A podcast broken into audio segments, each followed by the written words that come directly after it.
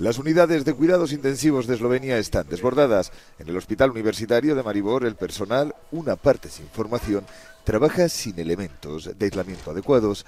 Las habitaciones se han convertido en UCIs poco convencionales y con medios precarios. The level of care remains high. El nivel de atención sigue siendo alto, pero no se ajusta a los estándares aceptables en una UCI.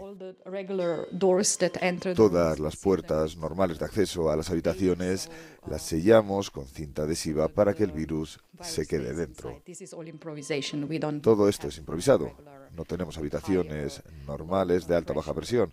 Estas no estaban pensadas para ser salas de UCI. Aunque el récord de nuevos contagios en Eslovenia se redujo a la mitad en el último mes, el número de pacientes de cuidados intensivos no disminuye. Actualmente el 56% de la población está totalmente vacunada. Según la responsable de la UCI del Hospital de Maribor, todavía hay demasiados escépticos entre la población. Cuando el paciente entra en la UCI sabe que el coronavirus es real. En primer lugar, tienen problemas para respirar, luchan por su vida, por lo que están muy asustados. La mayoría de los familiares, después de tener a alguien ingresado en la UCI, se da cuenta, muchos de ellos cambian sus historias en las redes sociales y empiezan a pensar de forma diferente. En Eslovenia cualquier persona que no esté vacunada tiene que someterse a pruebas periódicas para poder ir a restaurantes o cafeterías. No todos están de acuerdo con esta medida. No me gusta que no se trate a la gente por igual, que los vacunados puedan pasearse libremente y los no vacunados tengamos que hacernos la prueba.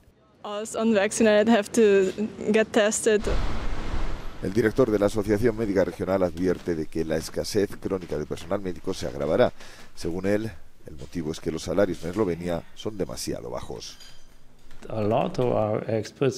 Muchos de nuestros médicos, por desgracia, abandonan nuestro país y se van al extranjero, especialmente a Austria, Alemania, Suiza y también a Escandinavia.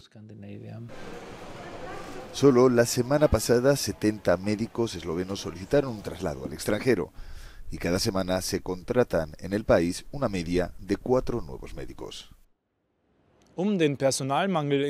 Según el gobierno esloveno, la escasez de personal médico exige un cambio estratégico que no puede llevarse a cabo en poco tiempo. Johannes Blechberger, Euronews, Maribor, Slowenien.